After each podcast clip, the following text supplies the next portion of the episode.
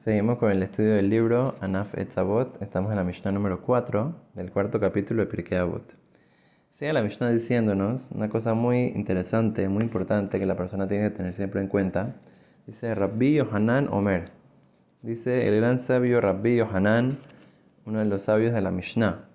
Dice que él solía decir: Kol Hamehalel Shem Shamaim Baseter. Toda persona que profana el nombre de Dios en oculto, ¿Qué significa en oculto? Explican los grandes sabios que no significa que él está solito, solito. O sea, hay, discusión exactamente qué significa que está solito o si hay una persona más con él, pero lo que se refiere es que no está profanando el nombre de Dios en público, o sea, en frente de muchas personas.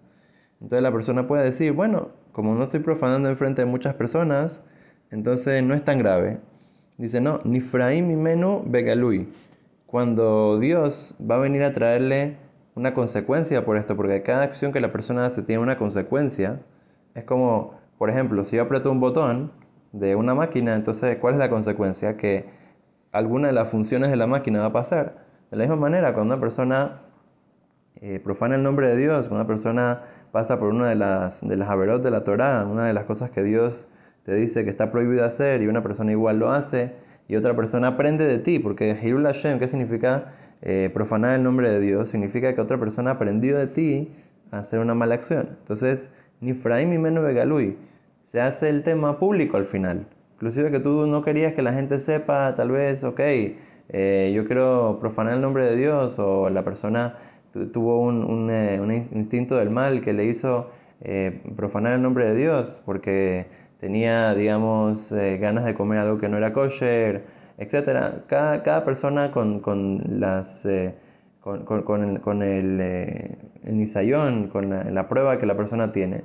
Pero la persona profanó el nombre de Dios en privado, con una persona. Y al final todo el mundo se va a terminar enterando. Así dice, es, la, es, la, forma que Dios termina demostrándole a la gente de que mira, esta persona es una persona que, profanó el nombre de Dios. No pienses que porque eh, Santa había una persona al lado tuyo que nadie más se va a enterar. Eso es una cosa que tenemos que seguir explicando, pero ¿qué, ¿qué, significa esto? Significa que una persona, dicen Kidushin, eh, en Makifin Behilul Hashem. Una persona cuando, cuando está haciendo Hilul Hashem, que es profanar el nombre de Dios, entonces Inclusive que la persona a veces piensa que es, ah, bueno, es sin querer, pero profanaste el nombre de Dios. la persona tiene que tener tanto cuidado con profanar el nombre de Dios que, que, se considera que la persona profanó el nombre de Dios, inclusive que fue sin querer. Obviamente si lo hizo a propósito. Entonces, por lo tanto, la persona tiene que tener mucho cuidado. como sabemos, las, mitzvot, las mitzvot de la persona no cumple, digamos, sin querer. Digamos, una persona hizo un pecado sin querer. Entonces normalmente para ese, para ese tipo de pecado hay un, un, sacrificio que la persona puede traer. Pero hay una cosa más allá todavía del pecado que se llama Hilul Hashem. Una persona profana el nombre de Dios. La gente dice, mira que no quiero, no quiero ser como esta gente que, que cumplen con la Torah, porque mira cómo se comportan, porque mira cómo transgreden las, las mismas mitzvot que están obligados a hacer, las transgreden. ¿Ves cómo no tienen, eh, no tienen ese cuidado por las mitzvot? tenemos que tener mucho cuidado con cómo la gente también percibe nuestras acciones, porque todo lo que la, persona hace y la, gente aprende de uno, entonces es algo que, que, va a influenciar a la gente en cómo va a seguir cumpliendo con las mitzvot de Dios.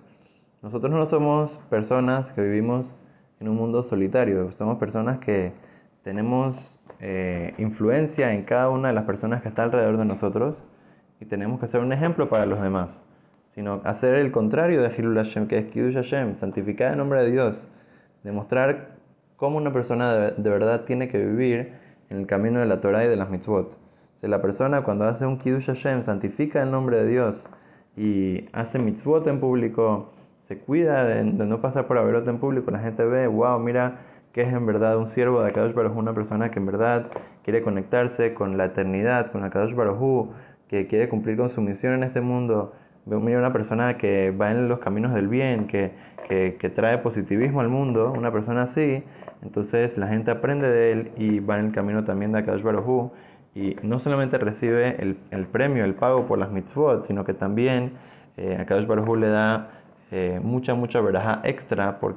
Porque esta persona santificó su nombre en público y eso es lo que nosotros tenemos que estar tratando de buscar siempre, de tratar de siempre hacer un buen nombre para, para, para los, que, los que somos, eh, tenemos el mérito de servir a Kadosh Baruj que de esa manera, a Hashem, a Kadosh Baruj nos traiga muy pronto el, el Mashiach, con mucha veraja siempre para nosotros, para nuestras familias y todo el pueblo de Israel. Amén, Ken